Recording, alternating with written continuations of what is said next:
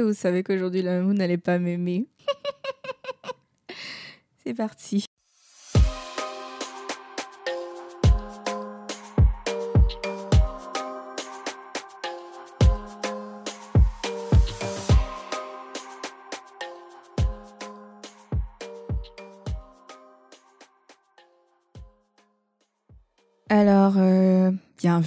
Ou re-bienvenue dans un nouvel épisode de Vocal, le second de la série sur la confiance en soi.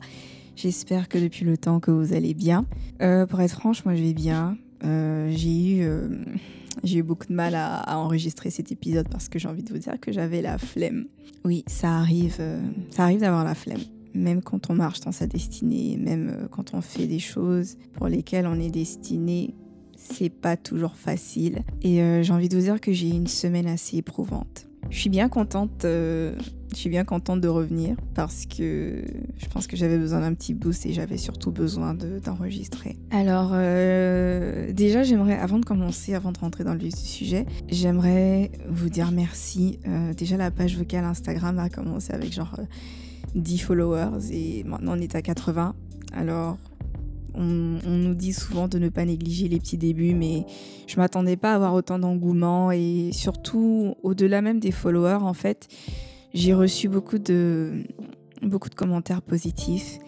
Euh, j'ai eu beaucoup de gens qui m'ont fait des retours en me disant que ce que je faisais et que le premier podcast euh, les avait beaucoup édifiés. Nombreuses ont été celles qui se sont même retrouvées dans mon histoire et euh, qui peut-être qui ne dealaient peut-être pas avec les mêmes, euh, les mêmes défis, mais néanmoins qui, qui se retrouvaient quand même. Alors je suis assez contente et ça me rassure en fait sur le pourquoi. Et ça pourquoi pourquoi on fait les choses pourquoi je fais euh, pourquoi je fais cela pourquoi je viens m'arrêter derrière un micro pour vous parler pour, pour vous euh, pour vous parler de ma vie pour m'ouvrir pour me livrer. C'est un peu ça. C'est à cause de ce feedback euh, c'est à, cause de ces effets positifs que ça assure toutes et chacune parce que je pense que c'est toujours bien de se dire qu'on n'est pas seul dans nos, dans nos expériences et dans ce qu'on vit.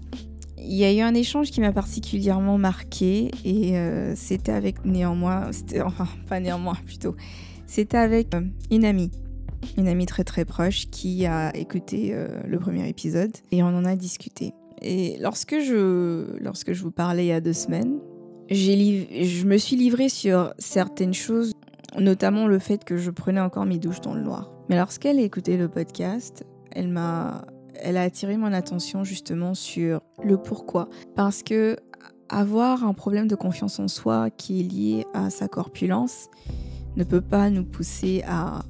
Ça peut être une cause, mais il y a quelque chose de beaucoup plus profond. Et j'ai envie de vous dire, quand elle m'a demandé, mais pourquoi tu te, tu te laves dans le noir Je suis certaine que c'est lié à quelque chose d'autre. Lorsque j'enregistrais, je ne m'étais pas posé la question.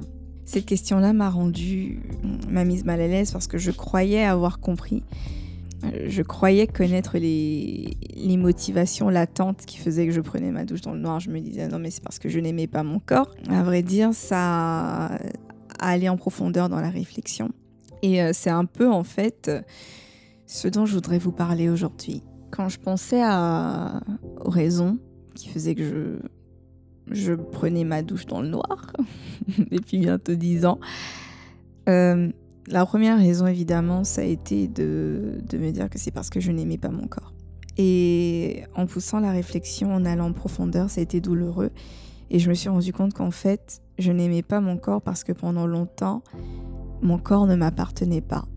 J'ai dû me réapproprier mon corps avec le temps et le fait de ne pas aimer mon corps, c'est parce que j'avais eu l'impression et j'avais souvent vécu en fait dans la commodification plutôt de ce corps-là. Très jeune, euh, j'ai été, j'aime pas ce mot-là, mais j'ai été victime d'agression ou d'attouchement sur ma personne quand j'avais 8 ans de quelqu'un de confiance. Et tout ça m'a propulsé en fait. Euh, dans une vision de la sexualité, j'ai vécu une sexualité qui était, qui était très souvent faite pour le plaisir des autres. Mon corps a, souvent été quelque chose qui me portait, mais qui n'était pas complètement à ma disposition. Et le, en fait, c'était cet événement-là qui était le premier euh, de plusieurs événements similaires. On, on, fait que pendant longtemps, en fait, mon corps ne m'appartenait plus vraiment. Et quand quelque chose ne vous appartient pas, j'ai envie de vous dire que vous ne vous sentez pas forcément à l'aise dedans. Et avec le temps, en fait, j'ai développé... Je n'aimais pas ce corps-là parce que je ne m'étais jamais approprié ce corps-là. C'est pour vous dire que les problèmes de confiance en soi, c'est extrêmement profond. Beaucoup de nos problèmes de confiance en soi, en fait, viennent de, notre, de choses qu'on a vécues dans l'enfance, de mots qu'on a entendus, mais aussi de l'idée ou de la perception que nous pouvons avoir de nous-mêmes, qui est informée par ces événements-là. Et, et quand ces choses-là ne sont pas traitées, ces choses-là se manifestent en fait sous diverses formes. Des fois, on peut exprimer un dégoût, des fois, on peut ne pas se sentir bien dans sa peau. Je fais souvent le parallèle par rapport aux, aux problèmes liés à l'image ou à l'apparence parce que ou au corps tout simplement parce que il y a eu un contraste dans ma vie qui était que j'ai souvent été glorifiée pour mon intellect mais parce que j'ai grandi très très vite. J'ai été adulte bien avant l'âge. J'ai eu des réflexions d'adulte bien avant l'âge. Et j'ai fait des choses d'adulte bien avant l'âge. Du coup, euh, ma, ma réflexion, mon mental, ma capacité de synthétiser des choses ont très souvent été glorifiées, mais d'une certaine partie aussi, je me sentais très mal. Dans mon corps, j'avais très souvent l'impression de d'exister à travers le regard des autres. Parce que très jeune, on m'a enlevé ce privilège-là de me construire mon identité, mon identité corporelle, de me construire mon identité sexuelle comme je voulais qu'elle soit construite. Bref, c'est une parenthèse, mais euh, et j'aurai l'occasion d'en reparler sur l'épisode sur la sexualité qui viendra beaucoup plus tard. J'ai vraiment besoin de préparation pour cet épisode-là. Mais c'est juste en fait pour mettre en lumière que oui, le regard des autres est important. Oui, le regard des autres a un impact sur comment nous, comment nous vivons les choses, comment nous construisons notre identité. Mais, mais comment nous vivons les choses, comment nous nous percevons nous-mêmes a très souvent un impact sur notre relation avec, avec notre corps, notre relation avec notre personnalité et surtout notre relation avec les autres. Parce que très souvent, ce que nous vivons de l'intérieur se manifeste différemment de notre expérience avec les autres. Et d'ailleurs, c'est un peu, euh, un peu le sujet d'aujourd'hui. Bon, c'était la petite entrée en matière. Mais euh, tout ça pour vous dire qu'aujourd'hui, on va parler de, de la confiance en soi en fait, mais sous un autre angle. Avant de commencer, j'aimerais vous partager un, verset sur lequel je suis tombée qui, que j'ai trouvé très pertinent pour aujourd'hui. Alors le verset s'ensuit. Mettez en pratique la parole et ne vous bornez pas à l'écouter en vous trompant vous-même par de faux raisonnements. Car si quelqu'un écoute la parole et ne la met pas en pratique, il est semblable à un homme qui regarde dans son, miroir son visage naturel et qui, après s'être regardé, s'en va et oublie aussitôt qui il était. J'aime bien, euh, j'aime beaucoup ce, verset parce qu'il joue une double fonction. On parle de la parole comme étant un miroir. Euh, très souvent même, euh, le problème de confiance en soi commence par une question de perception. Et le miroir ramène beaucoup à une question de perception. Donc je disais que j'aime beaucoup ce verset parce qu'il joue une double fonction. Il nous montre dans un premier temps que la parole de Dieu joue le rôle d'un miroir pour nous lorsque nous nous mettons face à celle-ci. Et si nous sommes honnêtes et que nous désirons au fond de notre âme véritablement changer, cette même parole a un don pour nous montrer tout ce que nous devons changer en nous, tout ce que nous devons améliorer, afin que nous puissions corriger ces choses-là pour être en accord avec la parole. Elle nous montre aussi ce que nous sommes dans nos lacunes, dans nos faiblesses, dans nos qualités. Et elle nous révèle aussi euh, ce que nous sommes appelés à être. Alors lors du premier épisode, j'ai parlé de l'importance de chercher en nous ce qui crée ce sentiment d'insuffisance, ce sentiment qui fait que nous manquons de confiance en nous. J'ai abordé quelques causes, la plus grande étant le regard des autres. Le manque de confiance peut venir de peut être multicouche. Aujourd'hui, je vais aborder les conséquences du manque de confiance en soi. Mais avant d'aller plus loin, j'aimerais qu'on fasse une introspection. J'aimerais qu'on prenne le miroir, justement. J'aimerais que vous pensiez à quel genre de personne insécure vous pouvez être. Plus précisément, quel genre d'émotion votre manque de confiance en vous génère. Et comment vous pouvez agir dans la vie de tous les jours à cause de vos insécurités. Le chemin vers euh, une meilleure confiance en soi, c'est un chemin, c'est un cheminement. Comme on le dit en anglais, it's a journey. Alors on n'arrive jamais véritablement à la destination. Néanmoins, on développe une certaine endurance, on s'améliore et euh, certaines choses finissent inévitablement par moins nous atteindre. Avant de continuer, j'aimerais vous prévenir qu'aujourd'hui, mon but est de vous mettre mal à l'aise. Vous allez me demander pourquoi j'ai envie, envie que vous soyez mal à l'aise. Vous allez vous dire Ah, moi je prends mon temps, je viens l'écouter, et puis elle veut que je sois mal à l'aise. Le chemin vers un meilleur rapport avec vous-même est souvent très très inconfortable. Très inconfortable comme la, la discussion que j'ai eue avec mon ami après le premier épisode. C'est inconfort m'a poussé à, à, fouiller plus loin, à aller en profondeur. Et en fait, c'est ce ce que je voudrais que chacune de nous aujourd'hui fasse. Le chemin qui mène un véritable changement est très inconfortable. L'amélioration ou son processus c'est quelque chose en fait qui n'est pas linéaire et très souvent il y aura des hauts, il y aura des bas. Mais ce processus-là, quand on le suit, nous mène inévitablement à être de meilleures personnes. C'est le but d'une vie en fait, c'est de s'améliorer. Alors, quel genre de personne insécure êtes-vous? Non, rien. Vous n'avez pas été capable de répondre. Il n'y a pas de problème, j'avais préparé quelques questions d'orientation pour vous. La première est, est-ce que vous vous comparez aux autres? Est-ce que vous avez du mal à célébrer le succès de vos proches? Est-ce que vous riez jaune quand quelqu'un que vous connaissez a quelque chose que vous n'avez pas? Rabaissez-vous les autres pour vous sentir mieux, même dans la rigolade. Chez nous, on dit que certaines vérités d'ailleurs sortent souvent par le biais de l'humour. Êtes-vous constamment insatisfait?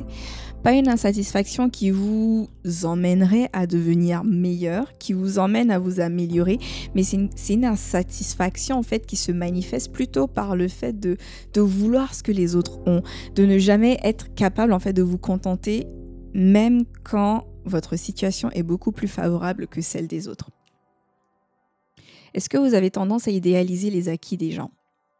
Un exemple, c'est peut-être le fait d'envier le couple la relation sociale ou même l'énergie, l'aura qu'une personne peut dégager. Vous sentez-vous rabaisser lorsqu'on vous fait une remarque qui peut s'avérer constructive? Le genre de remarque, par exemple, vous allez faire du shopping avec une amie et vous prenez une tenue qui ne va pas à votre, à votre morphologie. Votre ami, dans son rôle d'ami, vous dit Ah, ma copine, ce que tu portes là, ça ne te va pas. Est-ce que vous vous offusquez pour ça ou est-ce que vous essayez d'aller plus loin et vous essayez plutôt de comprendre ce que votre ami essaie de vous faire voir? Est-ce que vous pensez que le monde tourne autour de vous? Un exemple, un exemple parmi tant d'autres, c'est euh, vous entrez dans une salle, les gens sont en train de parler et dès que vous rentrez dans la salle, les gens se taisent. Est-ce que vous pensez automatiquement que c'est à cause de vous que les gens se taisent? Ou est-ce que les gens ont juste arrêté de parler parce qu'ils n'avaient plus rien à se dire.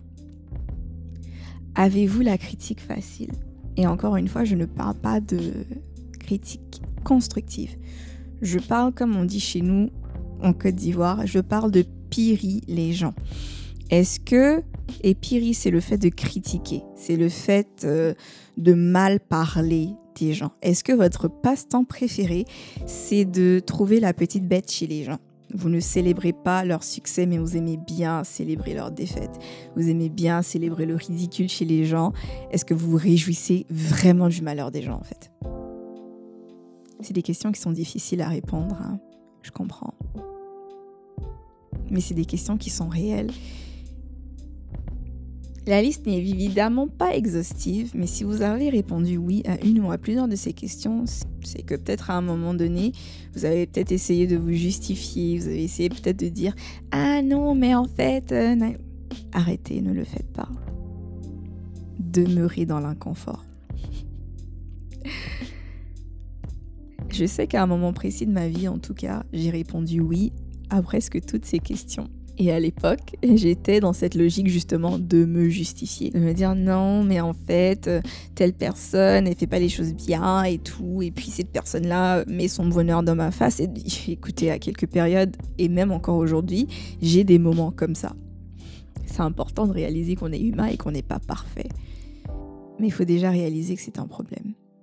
La réalité est que le manque de confiance en soi se manifeste de plusieurs façons. Ça a plusieurs symptômes. Le regard des autres est certes une cause extérieure, c'est-à-dire l'avis des gens vers nous. Néanmoins, très souvent, notre problème aussi part de l'intérieur, de choses que nous nous sommes dit, de choses que nous pensons, de choses que nous entretenons dans le cœur. Parce que la parole nous dit que l'homme, en fait, parle de, de l'abondance du cœur, en fait. Tout ce que nous sortons de notre bouche, généralement sans filtre, est un reflet de ce que nous avons à l'intérieur de nous. Donc, quand tu es en train de critiquer quelqu'un ou que tu es en train de rabaisser quelqu'un, non seulement en fait tu es en train de médire, mais en fait tu es, tu es aussi en train d'illustrer quelque chose, un mal-être profond qui vient de l'intérieur. Tout ce que nous sortons, tout ce que nous pensons de nous, a son origine de l'intérieur de nous le regard et les commentaires des autres viennent ensuite nourrir certaines mauvaises pensées qui étaient déjà enracinées. Les conséquences du manque de confiance en soi peuvent se voir dans, divers, euh, dans diverses sphères. Ne pensez pas que c'est uniquement quelque chose qui, euh, comme par exemple le fait de se dire ah mais je, ne me sens pas bien dans ma peau, je ne m'aime pas. Oui, ça c'est quelque chose de latent, c'est quelque chose qui vient naturellement avec le manque de confiance en soi. Mais le manque de confiance en soi a des conséquences à tous les niveaux de votre vie. Il a des conséquences dans vos amitiés, en amour, dans vos projets, dans vos habiletés à faire confiance aux autres. Pas juste à vous faire confiance, mais à faire confiance aux autres. Parce qu'on ne peut pas donner ce qu'on n'a pas. Souvenez-vous, j'ai parlé de ça. On ne donne pas ce qu'on n'a pas.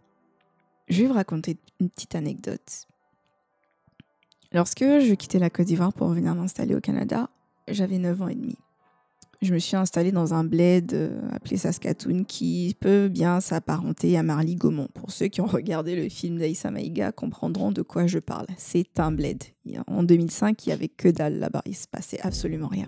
Et euh, pour vous dépeindre un peu le contexte, euh, je suis arrivée dans une classe où j'étais la seule noire Ma sœur était la seule noire de sa classe et on était juste deux noirs dans l'école. Donc on va, va sauter en fait toutes les petites railleries que je pouvais, euh, que je pouvais entendre, des, fois des questions ignorantes. Quand vous avez cet âge-là, surtout quand vous... Je n'ai pas grandi avec ma mère, en tout cas pour une bonne partie de, de mon déménagement ici. J'ai vécu avec mon oncle et mes deux sœurs, dans un premier temps. Du coup, j'ai eu des attraits féminins très vite. J'ai eu mes premières menstrues. Écoutez, on est entre nous, donc on peut se dire les choses. J'ai eu, mes premières menstrues à 9 ans, loin de ma mère. Mon corps a commencé à se développer un peu avant que je ne quitte Abidjan. Donc, il y avait beaucoup de choses en fait que, écoute, quand vous vivez avec un homme, ma sœur faisait ce qu'elle pouvait, mais il y a certaines questions que tu ne peux pas poser, surtout ton ton africain et tout, bref. Et naturellement, à cet âge-là, on, s'intéresse aux, garçons. Pas forcément dans une optique de faire quoi que ce soit avec eux, mais tu commences à te dire ah, il est différent, il est, il est mignon, il est, il est ceci, il est cela. Et dans ma classe, en fait, des fois, on jouait à ces jeux-là où on faisait euh, en vérité, j'ai un peu vécu ça pendant tout mon temps où est-ce que je vivais là-bas, jusqu'à peut-être que j'arrive à l'université. En fait, dans ma classe, des fois, on jouait des jeux à euh, qui est le plus désirable, surtout quand on faisait des, on faisait des sorties, on était dans les bus. écoute, un peu comme euh, ce que vous voyez dans les films. On était dans les bus scolaires et des fois, vu que c'est long, on s'assoit, on discute et tout. On dit, ouais, euh, on va dire à tel gars, ouais, mais fais ton top 5, euh, fais ton top 5 de, des filles que tu trouves les plus belles et tout. Et je vous promets que chaque gars qui faisait sa liste, j'étais tout le temps la dernière sur la liste, ou des fois même je ne figurais pas sur la liste. Vous pouvez comprendre que pour une petite fille, je me dis, j'ai commencé à me dire, ah, je ne suis pas jolie, je ne suis pas belle, je ne plais à personne. Bon, j'avais 9 ans, donc j'ai vraiment, je suis passée au, au-dessus de ça. Mais avec le temps, quand tu rentres dans l'âge de l'adolescence, que tu vois qu'il y a des petits couples, qu'il y a des petits couples qui se forment au, bal, euh, les gens dansent ensemble et toi, tu es tout le temps en train de danser avec tes copines. Tu, rentres à une période où ton corps se développe naturellement. Il euh, n'y a personne pour t'expliquer certaines choses où on te dit juste non, faut pas faire ça, tu n'as pas le droit d'avoir des désirs et tout. Bref, c'était frustration sur frustration et pendant longtemps, j'ai commencé à me dire à moi-même, en fait, le fait de ne pas figurer sur une liste ou le fait que euh, quelqu'un ne me dise pas ah, tu es jolie et tout. On me, disait souvent ah, tu es intelligente ou ah, Sarah elle est très athlétique quand tu fais du sport et quand on faisait les trucs et tout parce qu'on se dit naturellement il euh, faut la prendre dans son équipe parce que tout mais je n'étais jamais vue en fait à un moment donné j'étais vue un peu comme un des one of the boys en fait. Et dans mon identité de jeune fille, j'ai commencé à me dire ah peut-être que je suis pas jolie et vient, est venue ensuite euh, la glorification des, des, filles, euh, des filles métisses. Et j'en voyais souvent où des fois on te dit ah oui euh, telle fille elle est super belle et tout mais jamais en fait en tant que femme noire je vous dis que pendant une bonne partie de ma vie en fait je me suis dit tu n'es pas belle juste parce que on me renvoyait une image qui me faisait comprendre que je n'étais pas désirable et donc, j'ai été, je suis rentrée dans un engrenage où je me disais, t'es pas belle, t'es pas désirable, t'es pas jolie. Et du coup, à chaque fois que je pouvais faire quelque chose pour attirer l'attention, maintenant, je le faisais. Et ça a eu des effets dévastateurs. Ça a eu des effets dévastateurs parce que à chaque jeune homme qui avait, euh, qui portait un regard qui était différent de ce que les autres avaient pu avoir jusqu'à jusqu'à un certain temps, portait un regard différent sur moi, j'ai commencé à développer des attitudes en fait où je voulais tout le temps plaire. Je voulais, plaire, je voulais plaire, je voulais être désirable. J'étais souvent dans la séduction. J'ai enchaîné des relations qui aujourd'hui je me dis qui étaient complètement inutiles. Mais vous pouvez un peu comprendre en fait. J'étais souvent dans la comparaison avec mes amis. Lorsque quelqu'un me disait que j'étais jolie, j'étais contente, mais en même temps je l'utilisais de manière négative parce que je me dis ah ouais, je suis plus jolie maintenant et tout. Et je l'utilisais souvent pour rabaisser les autres. À plusieurs reprises, ça a été ça. C'est venu de l'intérieur d'un sentiment d'insécurité. D'un sentiment je me disais, je ne vaux pas mieux que qui que ce soit. Et ça a informé, ça a joué un rôle dans plusieurs aspects de ma vie. L'insécurité, le manque de confiance peut vous rendre aigri. Je sais qu'à beaucoup de reprises, j'ai eu des amis qui vivaient euh, de très beaux moments, qui étaient, qui étaient arrivés à une certaine période de leur vie. Et quand tu as une amie en face de toi qui a envie que tu la célèbres et que tu as du mal, tu commences à dire qu'il y a un problème. Ou des fois, j'étais mauvaise langue je le passais souvent sous une forme de conseil en disant oui mais tu sais c'est bien et tout mais tu sais que tu peux faire mieux, tu peux améliorer. Je n'ai pas souvent été la meilleure des personnes à cause d'un mal-être autour de moi. Je ne vais même pas rentrer dans ma vie émotionnelle parce que là c'était le chaos. Des fois je médisais, des fois je minimisais les accomplissements de certains ou de certaines. Ce que je retiens aujourd'hui c'est que ce manque de confiance là m'a rendu profondément égoïste. Parce que je voulais être. Je manquais tellement d'attention et je manquais tellement d'amour propre que je voulais être le centre de l'attention. Tout le temps. Je voulais paraître, je voulais exister. Parce que je n'existais pas pour moi, je voulais tellement exister dans le regard des autres.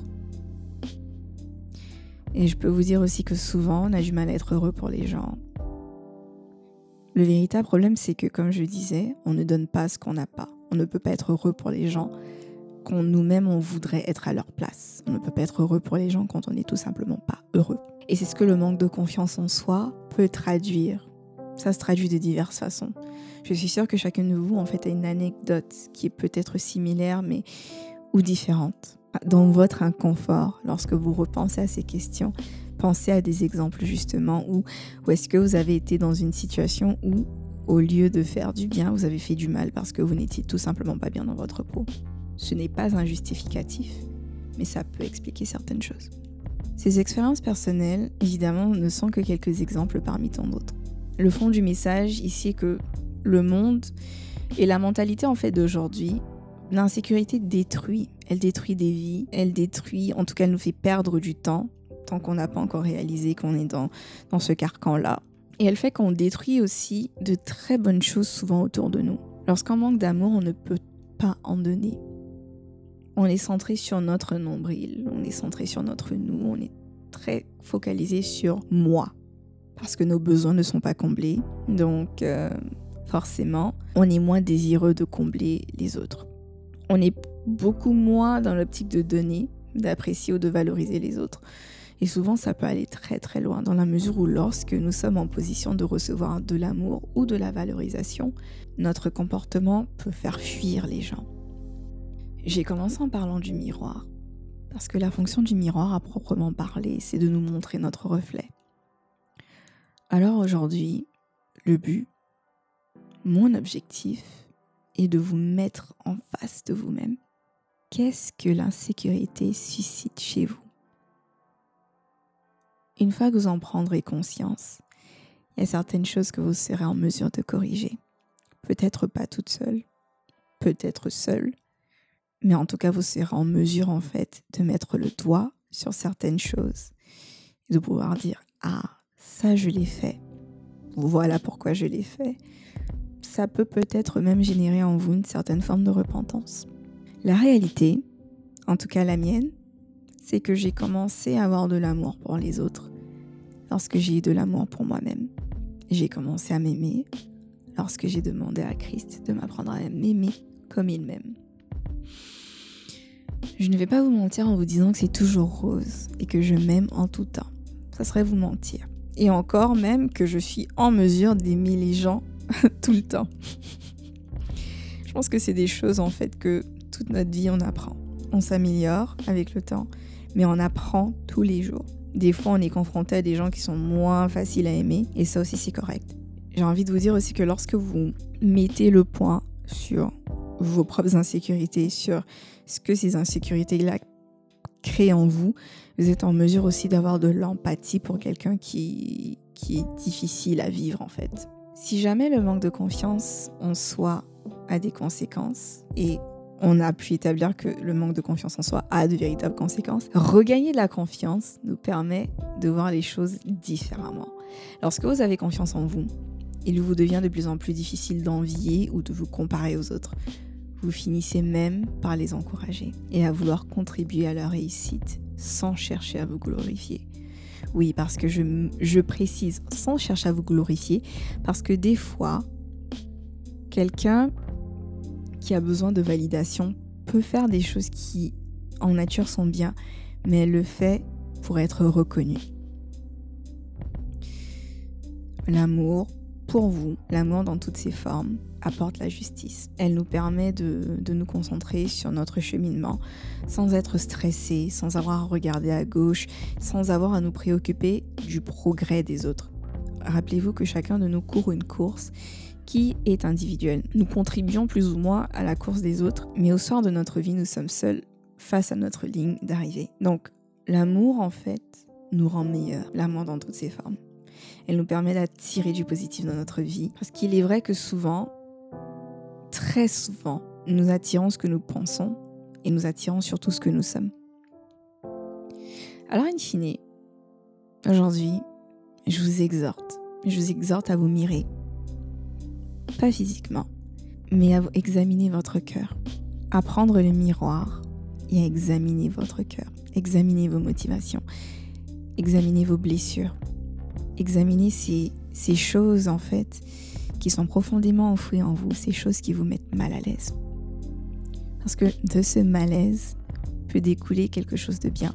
De ce malaise peut découler une guérison si vous vous attelez à le regarder en face.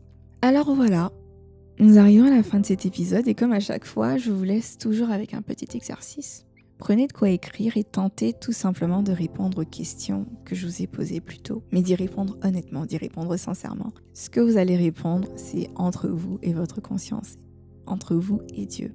Le but n'est pas de vous faire culpabiliser, mais de vous permettre de vous regarder de manière objective afin de chercher à effectuer un changement qui est durable. Lorsqu'une personne est blessée physiquement, on va voir un médecin. Le médecin va faire un diagnostic des symptômes afin d'y appliquer un traitement. C'est pareil pour le cœur. Lorsque quelque chose ne va pas, il est important de faire un état des lieux afin de pouvoir cheminer vers une guérison. Alors voilà, ceci conclut l'épisode d'aujourd'hui. Je sais pertinemment que l'épisode était lourd. J'en suis pleinement consciente. Et c'est pour ça que j'ai dit au début l'émission, vous n'allez vraiment pas m'aimer aujourd'hui, mais c'est pas grave. Alors n'hésitez pas à partager vos impressions, vos commentaires, suggestions ou vos histoires sur la page Instagram de Vocal. Vous pourrez également trouver les épisodes sur Spotify. Et euh, si vous aimez, partagez, laissez du feedback. Au prochain épisode, si j'ai assez de messages, parce que véritablement, tout ce que je fais, c'est dans le but de créer une interaction, c'est dans le but de créer une conversation et de susciter des réactions chez vous. Alors si j'ai assez de messages, je pourrais les lire en anonyme et puis euh, on pourra tout simplement en discuter. À bientôt!